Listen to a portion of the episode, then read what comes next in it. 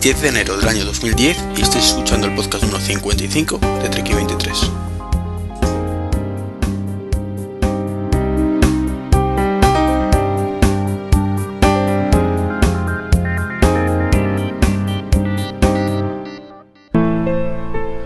Pues bienvenidos una vez más a este podcast o, o si estáis escuchándolo por primera vez, pues bienvenidos al podcast. Es una de las cosas además que, quiero cambiar en este primer podcast del año, el número 55 en total.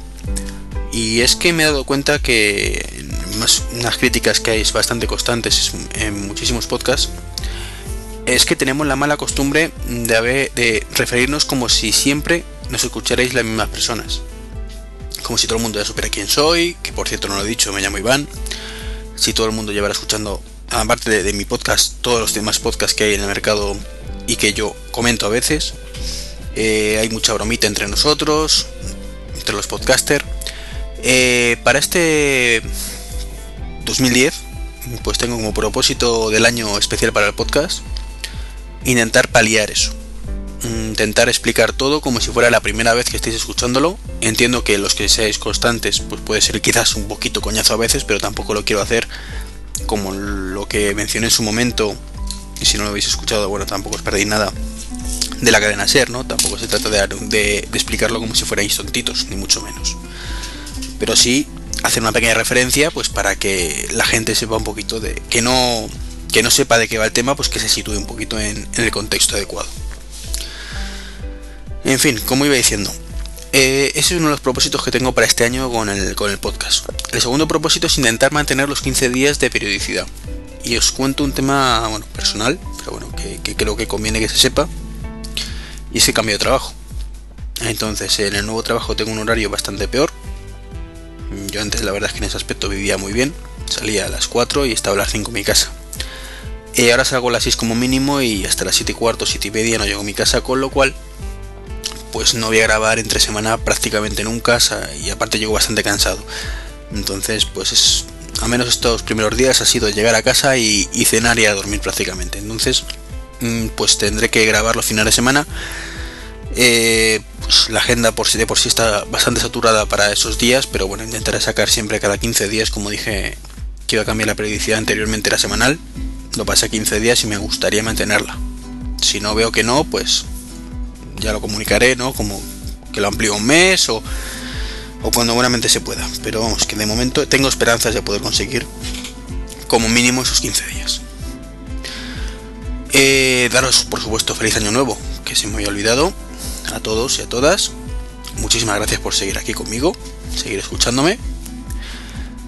Eh, también estoy ahí en negociaciones para alguna cosita nueva, una sección especial que puede desembocar a lo mejor en un podcast nuevo, no mío.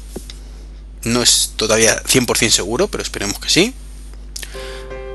Eh, y bueno, tampoco quiero contar mucho más por si acaso, para no desvelaros el secreto. Y ya está. Con esto, si os parece, pues vamos a empezar este podcast número 55, primero del año 2010.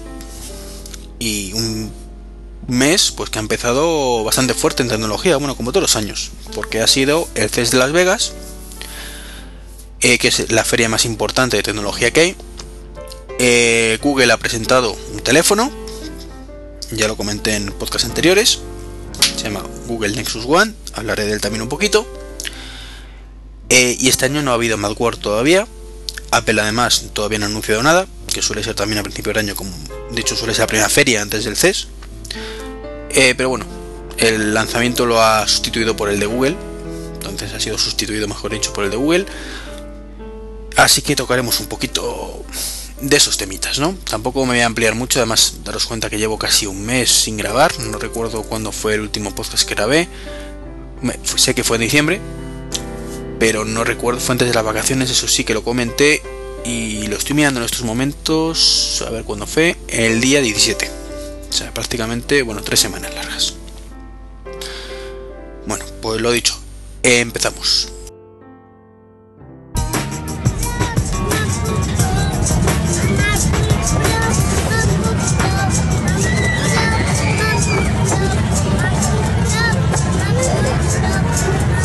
Se dice, se dice Apple Life.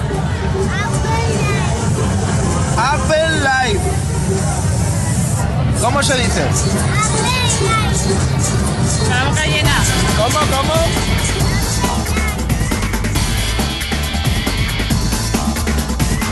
Pues eso, Apple Life, tu otro blog maquero. Bueno, y tras esta promo de los amigos de Apple Life, empezamos el podcast con una noticia que no tiene nada que ver ni con Google ni con el CES. Empezamos un poquito de Apple, que iba a hacer un pequeño rebujillo de todo un poco. Un poquito de acá y un poquito de allá y, y, mi habitual desorden. Empezamos con el sentido común y la justicia. Algo que pocas veces se da, pero en esta ocasión ha sido así. Y es que en Estados Unidos se ha impuesto por fin el sentido común y la justicia ha dictaminado que la responsabilidad de que el iPod pueda, o los iPod en el caso de Apple, puedan causar daños a, las- los daños auditivos, pues es responsabilidad únicamente del usuario. Eh, os pongo un poquito en antecedentes. Eh, decía la gente, o un grupo de usuarios, pues que los iPod pues se podían escuchar a mucho volumen y que si escuchabas la música pues a máximo volumen, pues te dañaba el, el pabellón auditivo, vamos, que te dejaba un poquito sordito. Eh, una demanda, eh, Apple perdió y pues hombre, eh, no estaba de acuerdo evidentemente Apple con la sentencia. Apeló, Apple apeló, juego de palabras, y finalmente pues la, le han dado la, razón. Y es que es de sentido común. O sea, eh, una de las cosas que tienen los iPods efectivamente es que puedes escucharlo a mucho volumen, ¿de acuerdo? Eh, pero es responsabilidad mía como usuario ponerlo a máximo volumen, ¿no? ¿Qué pasa? Que soy anormal perdido, que muchos- mucha gente que lo es, ¿de acuerdo? Mucho americano sobre todo, pues que le tienes que poner un, en un precipicio, no saltar, que te pueden matar. ¿De acuerdo? Que hay gente así, pero la, yo creo que la mayoría de los humanos no somos así. Tenemos nuestro sentido común y es, si una cosa la escuchamos muy alta, pues sabemos que nos puede hacer daño al oído. ¿Qué ventajas tiene de poder escucharlo muy alta? Pues que muy alto un, un iPod. Pues que por ejemplo hay podcast, como este de hecho muchas veces me ha ocurrido, que el volumen no es todo, todo lo alto que nos gustaría. Entonces tienes que ponerlo a máximo, volum- a máximo volumen para medio escucharlo. Si la justicia hubiera dado la razón a estos usuarios mm, que tienen el cerebro atrofiado, pues en ese caso no podríamos subir el volumen y nos quedaríamos sin escuchar muchos podcasts. Por ejemplo, es solo un ejemplo que se me ha ocurrido. Como digo, sentido común. Igual que nuestra televisión, pues tiene volumen hasta. Bueno, ahora suelen ponerlo por, por niveles de sonido, no por decibelios ni mucho menos, ¿no? Simplemente, pues el cero supone que es no, hay ningún ruido, o está eh, mute, vamos. Y a lo mejor, pues tienes desde el 0 hasta el 50. En la mía no sé si está el 60. Bueno, pues yo escucho la televisión al 25, al 30. Porque es suficiente para lo que estoy escuchando. ¿Que, puedo subirlo más? Ya lo sé, pero ¿para qué? Me va a hacer daño a los oídos, incluso no, no va a ser agradable escucharlo tan alto. Entonces que haya subnormalitos, y es que lo digo así, son subnormalitos, una persona que escuche la música a todo volumen hasta el punto de que se haga eh, daño en los, en los oídos y encima quiera culpar a la empresa, es ridículo. Eh, especialmente porque además ya tuvo Apple un disgusto con esto y por eso tienes el nivel, el, eh, la opción de nivelar automáticamente el volumen. A ver, lo voy a buscar en el iPhone. Vamos a ver, lo estoy buscando. No recuerdo exactamente el nombre de la, de la opción, pero vamos, que por ahí andaba. En la opción iPod, pues tenemos límite de volumen. Que yo, como si tengo sentido común, igual que casi todos yo creo, o todos los que me estáis escuchando, pues no lo tenemos habilitado.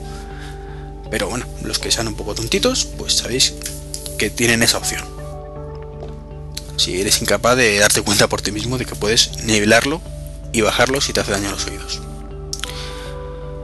Y con esto pues terminamos la primera noticia de la semana y del año. Y ahora sí pasamos ya a una cosa del CES.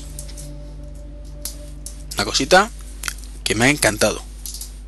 Y es que Skype, ese programita que tanto me gusta, he anunciado que van a sacar un software especial para televisores que va a ser Skype eh, además en alta definición. Y también va a tener su homólogo tanto en PC y supongo que en Mac en algún momento. Eh, recordaréis los que escucháis el podcast que hace unos cuantos, y es que soy un desastre no sé exactamente cuál, pero por lo menos tres o cuatro podcasts, eh, comenté que eh, Microsoft había sacado o iba a sacar una webcam que era, grababa en HD, o era capaz de emitir en HD. Y yo dije, mm, me parece muy bonito, pero ¿quién puñetas quiere comprarse una cámara en HD si no hay ningún software capaz de hacer videoconferencia en HD?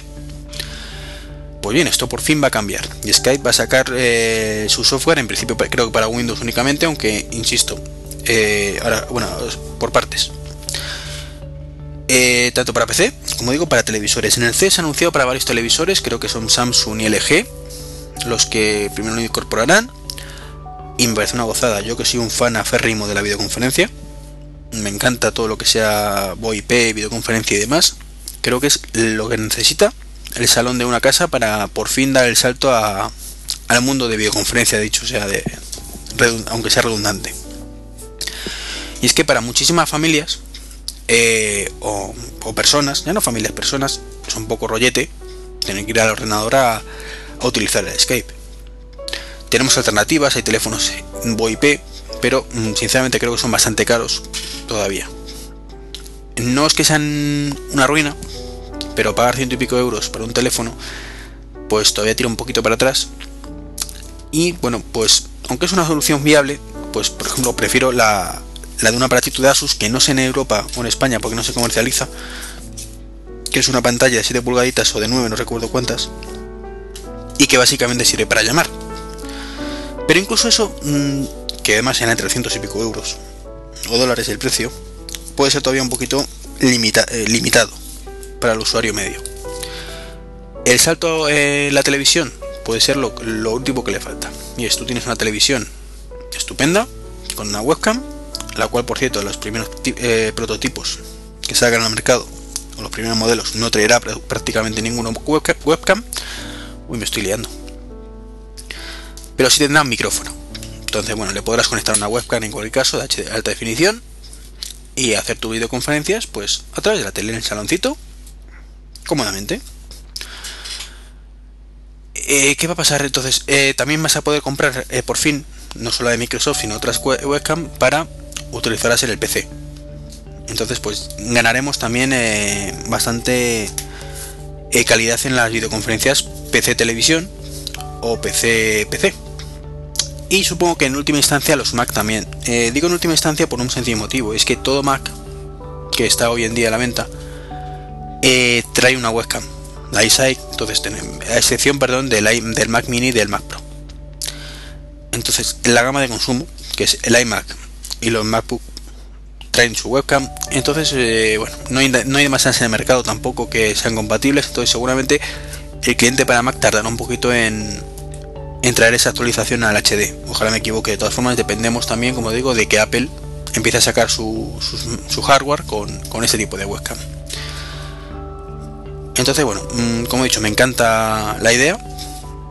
Espero que se ponga en la práctica muy pronto y que le, empecemos a sacar partido.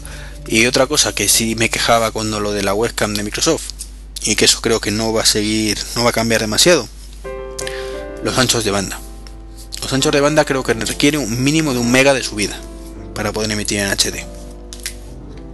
Según leí, eso es el mínimo que se necesita.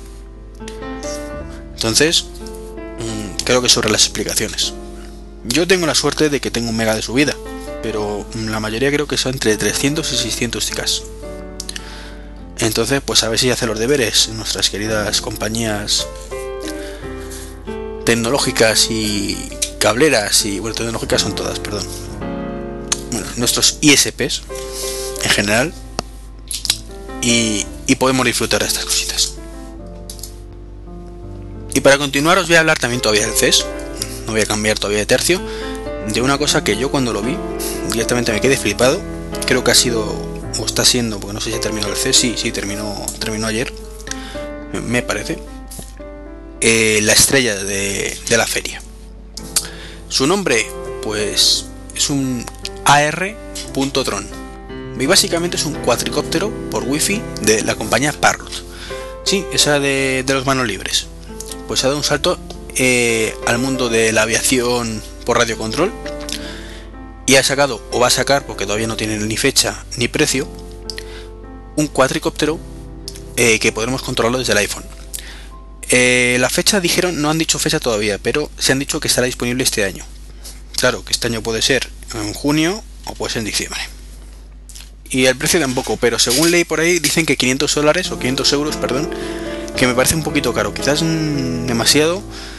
Y tengo la esperanza de que cueste como 300. Por lo que ofrece, yo creo que 300 ya está bien. Teniendo en cuenta que los chinos te lo venden por 10 euros, pues.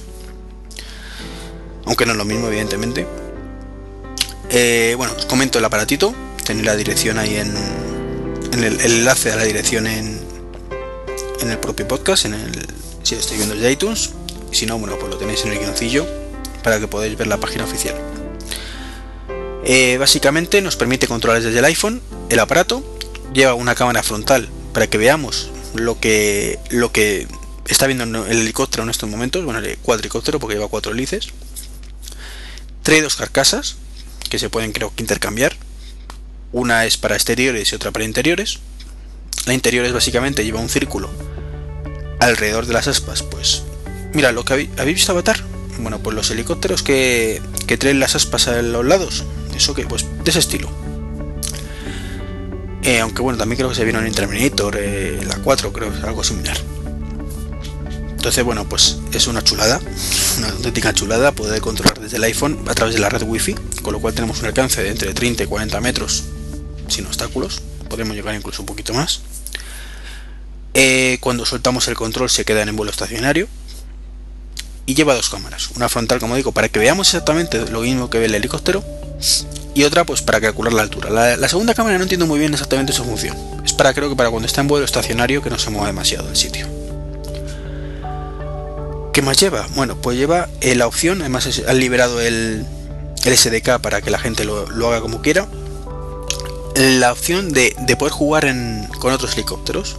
Entonces, aunque ellos pues evidentemente están volando cada uno por su cuenta. Eh, si tú, eh, la pantalla del iPhone, si lo ponemos en modo de dos jugadores, por ejemplo, pues veremos, podemos hacer una batallita de estas típicas de, los aviones. Entonces, pues tú controlas, poder disparar eh, misiles, metralladora. entonces, en la pantalla, toda la pantalla, viendo el, helicóptero contrario. Es una auténtica chulada. Mm, todo el mundo que lo ha hablado con él le ha encantado. Es así. De hecho, cuando vi el, en la primera página, que creo que fue Engadget, pues directamente dije en Twitter, me lo pido para el año que viene. Y eso sin ni siquiera ver el, tema del control de la realidad aumentada para jugar con, varios jugadores. Permite también jugar uno solo contra una especie como de cartoncito que, que simula un robot y que en la pantalla del iPhone aparece un robot disparándote y tú tienes que esquivarlo. Bueno, es una auténtica gozada. Y como digo yo, aunque solo sea por, por ver el tejado de mi casa, ¿sabes? yo vivo en un cuarto abrir la ventana, sacar el, helicóptero, subirlo un poquito y decir que hay, que hay arriba de mí. Que es una gilipollez lo que hago de decir, ¿verdad? Pero es una de las muchísimas opciones que, que nos da este dispositivo, cuyo precio por desgracia se desconoce y me da a mí que no va a ser barato. Tampoco espero que sea los 500 euros. Si no, pues habrá que hacer el esfuerzo. Y que espero que quede en mis manos lo antes posible. Os lo digo así. Igual que ha caído en mis manos eh, una cosita que pedí para Navidad y que y de la que ya hablé en el podcast 53. De esto sí me acuerdo, que fue con José de Macros Mac y hablamos de la báscula wifi. Pues me la han regalado por perdón, por estas Navidades. Es una auténtica chulada. Quizás un poco cara, no lo voy a negar, pero que funciona estupendísimamente. Eh, estuve a punto de hacer una review en el blog, pero al final, como he dicho al principio de este podcast, mm, tengo poco tiempo, así que no he podido hacer todo lo que me hubiera gustado. Además he visto que hay varias por otras páginas web, por lo tanto creo que también a estas alturas de la película ya sería una review quizás innecesaria, pero mm, no quiero dejar de dar mi opinión de, este dispositivo. Y, lo voy a hacer aquí, en esta noticia, este, o esta parte del podcast. Eh, la báscula wifi de Withings es una auténtica gozada. Básicamente te, mm, es una, báscula normal y corriente de gran precisión, tiene un margen de error de 100 gramos. Eh, y tú te subes, mm, te dice tu peso, tu masa grasa y tu masa magra y lo manda por wifi a internet. Tú lo puedes consultar luego a través de la página web o del iPhone. Eh, supongo que poco a poco saldrá también, si es que no ha salido ya para otros dispositivos, como mínimo para Android y la Palm Tengo esperanzas. Si no, bueno, mala suerte. Otro motivo para no cambiar de teléfono, cosa que no me hace mucha gracia. ¿Qué ventajas tiene esta báscula respecto a las tradicionales? Bueno, pues para empezar que podemos consultarlo en cualquier momento y cualquier lugar. Eso ya de por sí es un, factor importante. Eh, tiene mucha precisión, da los datos muy bien, es capaz simplemente por tu peso de saber quién eres. Aunque bueno, mm, hay veces que se equivoca. Sobre todo si hay mucha diferencia de peso entre uno y otro. Eh, me pasó una vez que, que, no sé por qué, pues había adelgazado 3 kilos en dos días. No me pregunté y supongo que la hora y lo que había comido y no era capaz de saber que era yo. Pero bueno, en general si suele saber que me he subido yo o cuando se sube mi chica, pues que es ella. Eh, te llega una notificación push al teléfono y lo compruebas si tiene su grafiquito, tal. Eh, cuando no sabe quién eres, te lo manda también por internet, pero te, eh, no tienes acceso a la medida desde el iPhone.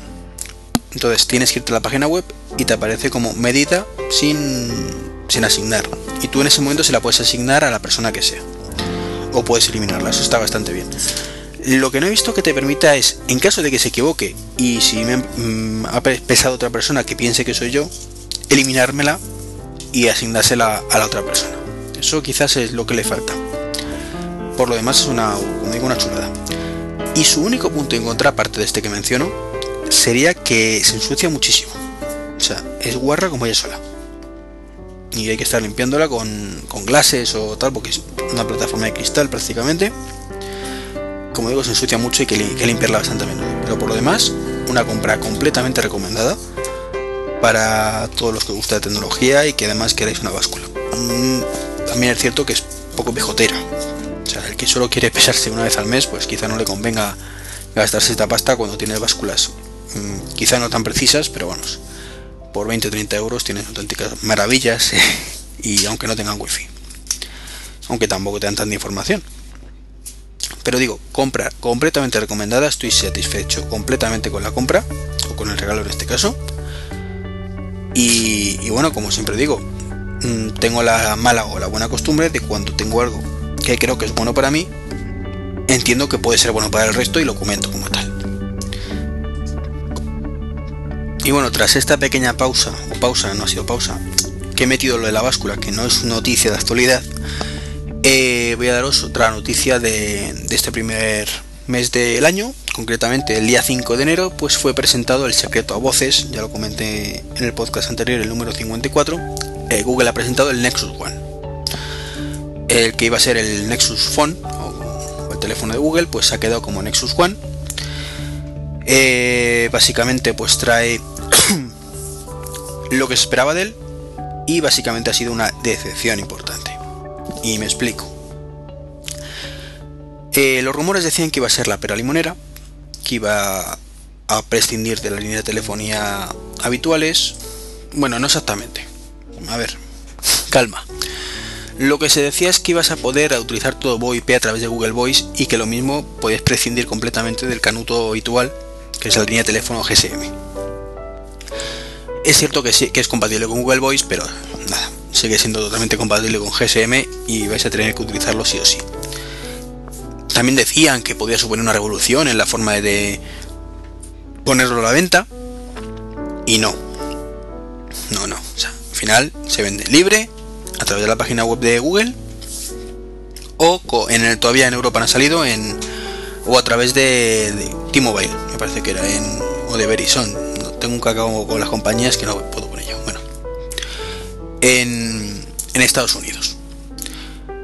Concretamente, pues en los precios mm, pues son 530 dólares libre o eh, con un contrato de subvencionado, pues unos 180 dólares más o menos con 50 dólares eh, al mes. Pero bueno, al menos tenemos una ventaja con este Nexus One respecto al iPhone y es que podemos comprarlo libre mientras que el iPhone no. Eso sí que es importante, lo comenté en el podcast anterior, eh, que creo que mm, me parece muy bien que tengan contrato de exclusividad en, ciertas en, ciertos países, pero siempre con la opción de libertad, de venderlo libre y que dejarnos de tonterías. El que quiera que pague y el que no, está la opción ahí. Eh, bueno, ¿qué más? Pues por lo visto solo se, se podrán comprar 5 por persona, a razonable. Eh, y bueno, se vende en la página web de Google en www.google.com barra me parece que era. Lo voy a confirmar ahora mismo. Sí, así es. Tenéis de todas formas el enlace. como siempre, en, en la historia del podcast, vamos, no en la historia, en, en el, ay, en el guion. Perdona la garganta. Siguiendo como iba diciendo con el, con el Nexus One, eh, pues tiene una cámara de 5 megapíxeles, píxeles, perdón, con flash LED. Eso está bastante bien. Eh, todavía no he visto comparativas de, de, qué tal va la cámara, más que nada porque creo que todavía no está a la venta. está a la venta ya para pre-reserva, pero creo que todavía no lo están mandando. Entonces, pues no ha habido comparativas de estas guays comparando una cámara con otra. Eh, lo que sí tiene, por ejemplo, que no tiene el iPhone, pues es que tiene un segundo micrófono para el ruido de ambiente, eso ayudará a eliminar el ruido de ambiente en las conversaciones. Aunque el iPhone, pues creo que tiene bastante buena calidad de conversación, entonces quizás ahí tampoco sea el caballo de batalla. Eh, no sé, no ha sido un poquito de agridulce la, presentación. Eh, básicamente es cierto que es un pepino de móvil, tiene un Snapdragon a, a 1 GHz pero no da de sí todo lo que podría. La pantalla es cierto que es muy buena. El procesador también, como digo, es muy bueno. La memoria eh, trae, no, recuerdo la cantidad, pero bueno, luego tiene la, la memoria, puedes meter una tarjeta. No recuerdo qué formato era. Eh, trae el, hay el Android 2.1. Pero bueno, mm, lo que podría llamarse al iPhone Killer, pues no ha sido así, ha sido un teléfono más de Android, de hecho incluso mmm, HTC, que es el fabricante por detrás.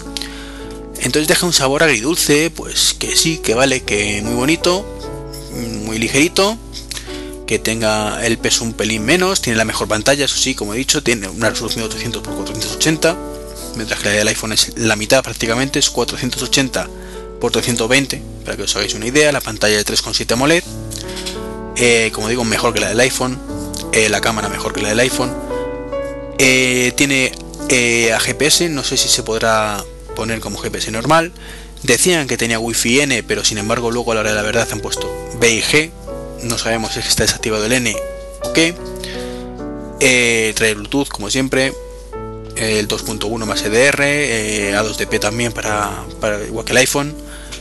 la memoria sí que, la, que lo, estoy leyendo ahora, tiene micro SD que te viene con 4 GB y puedes poner hasta 32 GB. Y bueno, pues tiene AGPS, compás digital y acelerómetro. Como veis, nada del otro mundo, eh, no tiene teclado, entonces pues sí, de acuerdo, es un móvil Android muy bueno, pero uno más. Es la sensación al menos que da, tiene, ya digo, dos micrófonos, pero para de contar. Ni siquiera es multitáctil, aunque creo que a pasar como el como el Droid, que no en Europa sí será multitáctil. Al menos una, parte que no sabemos también si luego eso se ampliará a, que los desarrolladores puedan hacer, hacer eh, uso de esta capacidad multitáctil. Para mí particularmente el multitáctil es vital. O sea, es cierto que el iPhone no lo aprovechamos al 100%, pero yo las fotos, el pinch, mover las cosas con dos dedos, eh, todas esas cosas me encantan. no podría ahora mismo vivir sin ello. Entonces un punto en contra es que no sea multitáctil, aunque luego en Europa si lo es, pues ya, ya veremos. Eh, sabéis que he comentado más de una y de dos y de tres veces que mi próximo teléfono no sé cuál será. Y que me gustaría quizás que fuera un Android. Aunque mm, dudo mucho si será un iPhone 4G, un Android o una Apple Pre o equivalente. Entonces, bueno, el tiempo lo dirá.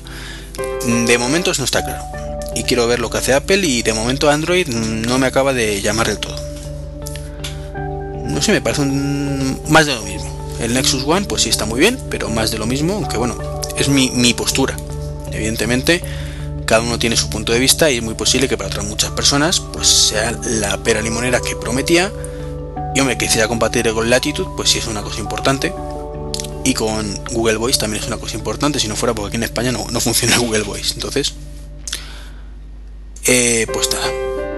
En lo que toca, y veremos el siguiente, Well 2, que dicen que a lo mejor tiene teclado y, cosas así, pues si realmente es lo que ya por fin un iPod killer, perdón, iPhone killer real, un BlackBerry killer, como lo han llamado por ahí.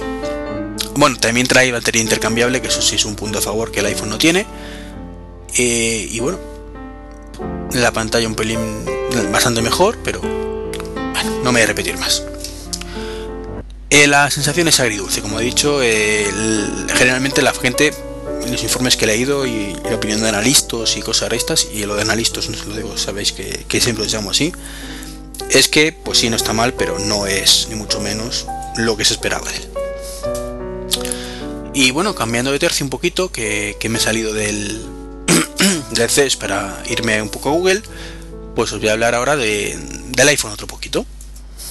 Entonces, bueno, pues...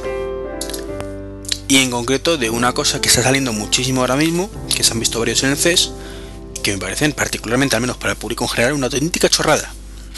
Y hablo de los puertos infrarrojos, pues para hacer del iPhone un mando de distancia universal. Yo entiendo que estos dispositivos pueden ser útiles para empresas. Aunque para empresas creo que hay otros dispositivos que ya traen sus puertos infrarrojos que quizás sean todavía más útiles, ¿no? Pero, mm, ¿de verdad alguno de vosotros sustituiría su mando a distancia de la televisión por un iPhone? Si trajera su puerto infrarrojo eh, directamente, sí. Cargas la aplicación en un momento y, la controlas, pero mm, búscate el adaptador, pinchalo, y entonces ejecuta la aplicación. Tardo menos, sinceramente, en coger el mando de toda la vida y usarlo. Particularmente, es una, visión. Me encantan los dispositivos que sean todo lo versátiles que queráis. Pero engendros, en los engendros no me gustan. Entonces, el César lo que es del César. Como digo, si el iPhone trajera su propio puerto infrarrojo, no diría nada. Igual que está el, mando de distancia para el Apple TV, o igual que está el mando de distancia para el Keynote, o para el Apple TV o el iTunes, ¿de acuerdo? No entiendo, porque funciona por wifi. O el XMMC incluso, aunque es cierto que donde esté el mando propio que se quite la aplicación del iPhone. O el Boxy, ¿vale? Pero si ya es poco práctico, haciéndolo por wifi, pues ni os cuento si tengo que poner el aparato. me parece ridículo y no sé quién comprará eso. Ya digo que, ya os digo que, para una empresa que pueda necesitarlo me parece bien, pero la que tienen que liar Mm, solo para poder acceder a un puerto infrarrojos, no sé, creo que hay dispositivos con infrarrojo bastante más económicos que podrían solventar ese problemilla. Pero bueno, son puntos de vista, están ahí los dispositivos, me hacen gracia que salgan tantos últimamente. Entonces, bueno, pues son de esas cosas que salen y, yo creo que se los comen con patatas, pero como, como todo en esta vida puedo equivocarme. De hecho, seguramente los esté y, y por eso salen tantos, porque realmente los venden, pero bueno. Tan solo como digo quería daros un poco mi, opinión al respecto. Antes de, seguir hablando de, otras cosillas, aunque ya estamos terminando. De hecho me quedan solo dos temitas. Fijaros que ha salido el CES, pero mm, como tengo tan poco tiempo hay cosas que me las he... No me he enterado de ello, solo de las cosas más importantes. Y, ahora os voy a hablar de, los sustitutos de la Pre y de la Prixie. Y es que estos dos trastos de Palp o dispositivos que, dicho sea de paso, probé uno hace muy poquito que me, dejó Do Álvarez, un saludito, y me encantó. O sea, me encantó, es, me parece un sistema operativo increíble, con un potencial fabuloso de verdad. Eh, quizás debería haber utilizado las palabras al revés. Un potencial eh, increíble y un sistema operativo fabuloso. Mejor, mejor así. Quizás el problema que tiene la Palpre es que sea excesivamente lenta y bueno, pues para intentar, intentar solventarlo, pues eh, PAL ha anunciado las PAL Pre Plus y PAL Pixie Plus. Sabéis que la diferencia entre una y otra es que una es tipo slide y la otra no, básicamente. Eh, las mejoras que traen son más memoria básicamente, tampoco trae mucho, el procesador es el mismo. Eh, han habilitado los juegos en tres dimensiones, mm, que van bastante bien. Pero yo la prueba que hice con, con esta de Do Álvarez me pareció excesivamente lenta acostumbrada a la velocidad de respuesta de un iPhone 3GS, que es increíble la velocidad de respuesta, eh, la PAL Pre sería una tortuga. Si PAL logra sacar un dispositivo con un procesador mucho mayor, porque no ha variado el procesador para este, esta pequeña revisión, con ese sistema operativo, mm, sí que sería un dispositivo realmente increíble. O sea, se comería el mercado. Bueno, quizás exagerado. Digamos que tendría bastante más éxito que ahora. Y no, que sin embargo, pues le han ampliado la memoria, se nota, ¿de acuerdo? No digo que no se note, pero han quitado la ruedecita que traía y ahora es todo, toda esa parte táctil, que bueno, vale. Y bueno, poco más. La novedad más importante, que eso sí me parece también una cosa, una idea fabulosa por parte de Palm, es que cuando estemos tirando de la red de datos 3G, nos va a permitir eh, crear a través de la Wi-Fi una, un hotspot, una red propia para poder eh, usar el teléfono de forma a través del Wi-Fi eh, Tethering. De forma que si por ejemplo nosotros tenemos un iPod Touch, podamos tirar de internet a través del, de la Pre o de la Pixie. Y no solo eso, si además tenemos un portátil, podemos tirar también del 3G eh, a través del Wi-Fi. Una especie como de MIFI en el propio teléfono. Como digo, eh, me parece fabuloso eso. Es una cosa que, bueno, ya hay algún programita que lo permite hacer en, algún teléfono Nokia con Symbian y que lo suyo es que se haga de serie. O sea, un único teléfono conectado, un único dispositivo conectado, muchos saliendo a través de suyo. De forma que el móvil se convierte en nuestro centro neurálgico para todo. Más aún de lo que ya es. Y es que seamos francos, es ridículo. Si quiero navegar con el móvil tengo que pagar una cuota. Si quiero eh, navegar con el MacBook tengo que comprar una tarjeta 3G. Pero solo la puedo utilizar con el MacBook. Eh, si quiero conectarlo además a otro, otro terminal, pues tengo que además comprarme otra tarjeta para otro terminal. Creo que es una tomadura de pelo que se solventa con una cosa como esta, con un MiFi o, o a partir de ahora una Palpre o una Palprixi que, por cierto, no lo he dicho, eh, una de las carencias que traía la original, la Palprixia secas, era que no traía wifi, algo ridículo, ¿verdad? Pues ya se la han puesto por fin en esta revisión. Así que con eso queda un dispositivo bastante completito, como digo, quizás muy lento, no quizás no, seguro que muy lento, y que ya os digo, que espero que la siguiente revisión pongan un micro mucho mejor, la pantalla es cierto que se hace un poco pequeña en comparación con el iPhone, pero una vez que te acostumbras tampoco es tan terrible.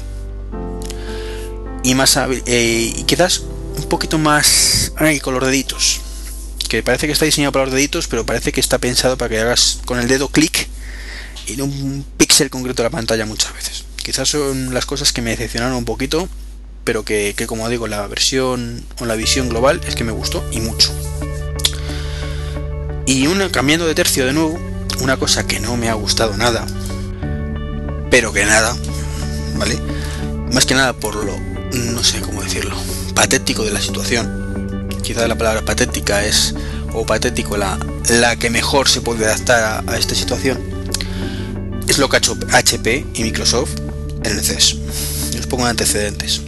Hace, no sé si en el podcast anterior ya lo comenté o no, eh, pero bueno, el caso es que se rumorea, bueno, no se rumorea, es un hecho, que Apple tiene patentado la marca eh, iSlate. Slate se puede traducir como pizarra inteligente. Y la I, y, Slate, pues la I típica de Apple, igual que el iPhone, el iPod, el iMac, ¿vale? Eh, hasta ese momento nadie había escuchado ese término en la vida. Nunca jamás de lo jamás se había hablado de ningún Slate. Era siempre tablet, tablet, tablet, tablet. Eh, sabéis que, o si no lo habéis leído, eh, está previsto que salga o se anuncie o anuncia Apple su iSlate, si es que lo llaman finalmente así, para finales de este mes de enero. Y sin embargo, pues, vale, no es seguro que lo anuncie, se rumorea, ¿vale? Como, como dije, dicho muchas veces, son rumores y vale, que son muy probables en este caso, pero dejémoslo ahí. Bueno, pues HP creo que ha sido y Microsoft han anunciado en el CES una tableta. ¿Y adivinéis cómo la han llamado? Sí, Slate. Patético. O sea, además una tablet normalucha, sin nada insulsa, no sé, tampoco es tampoco es una mierda, ¿no? Pero vamos que una más. No sabemos muy intentando imitar un poco el concepto que se sospecha que puede traer Apple al mercado. Pero mm, Slate patético. Mm, no tiene personalidad ninguna. Es lamentable que hagan esto. Y, solo se me ocurren cosas negativas. O sea, eh, solo por eso no se merece nada ya HP. Que pretende comerse su Slate con patatas. Igual que no sea el único, ¿eh? también creo que Acer o, Asus ha sacado o ha anunciado también un, Slate, aunque no tenga nada que ver con las tablets. Mm, quizás mm, han sido Meet un poco más grande que curiosamente han desaparecido los MIT de de todas partes. Ya no se habla de los MIT, ahora se hablan de los Slate. es como digo patético, ridículo y no tiene nombre independientemente de si Apple finalmente lo utiliza o no. Apple es una compañía que saca muy buenos productos, pero de ahí a, estos que estas barrio bajeras para intentar copar nombres barrio bajeras por parte de HP en este caso. O sea, de acuerdo que chicos, es que es una empresa. Si no sois capaces de igualarla, pues mala suerte, pero no seáis patéticos, por Dios, que creo que HP tiene bastante renombre propio como para tener que caer tan bajo. Y con esto, con esto yo creo que he terminado. Estoy mirando el guioncillo, tampoco había mucho más. Es cierto que el CES por sí mismo trae muchísimas, muchísimas cosas mm, que puede ser para llenar podcast y podcast y podcast pero tampoco se trata de llenar por llenar. Como digo, mm, por desgracia he perdido muchísimo. No, no es perder la palabra. He estado muy desconectado, entonces pues hay muchas cosas que me han pasado, no puedo comentarlas. Tampoco este podcast es de actualidad. Se comenta desde un punto de vista personal o, en compañía la, las noticias de actualidad, pero tampoco es ese su, su handicap más importante, ¿no? los que lleváis más tiempo utilizando, escuchándome, lo sabéis, que es ante todo un podcast personal. Eh, los que seáis nuevos, eh, pues, daros de nuevo la bienvenida y comentaros, es un podcast ante todo personal que habla de actualidad, pero igual que otras muchas cosas, no siempre hablo de actualidad. Eh, hace poco, pues, en el último podcast critiqué mucho pues que, la gente valorara de una forma o valora lo que hace Apple de una manera y lo que hace el resto de otra. Todo un poquito, ¿no? Entonces, bueno, con esto termino, que son ya 42 minutitos lo que llevo, entre pito flautas se llevarán 43-44, una buena duración para un podcast de una sola persona. Y nada, desearos, como he dicho antes, un feliz año a todos, daros la bienvenida nuevo a este podcast y espero que nos sigamos escuchando en unos 15 días más o menos, hoy es día, como he dicho, 10. Bueno, pues para finales de mes espero sacar el último. No, el último no, perdón, el siguiente que además pues va a ser justo, justo, justo el fin de semana antes de la supuesta presentación de la Islate. Entonces podremos decir si, si Apple confirma que hay un evento ese día, que creo que todavía no está confirmado realmente oficialmente. Y, a ver qué ocurre, ¿no? Sorpresa, sorpresa. Lo dicho, un abrazo a todos y, no sé, y a todas. Y nos seguimos escuchando. Este loguito. Ah, no, esperar, esperar, que se me olvidaba eh, formas de contacto. Eh, bueno, como he dicho al principio del podcast, me llamo Iván, me acuerdo, para los nuevos. Y podéis contactar conmigo en www.treki23.com, que es la dirección del blog, donde tenéis mi correo electrónico, que es treki23.gmail.com o treki23.me.com. Y también estoy en Twitter, como, como casi todos los podcasters, y, mi Twitter es treki23. Ahora sí, nos vemos, hasta luego.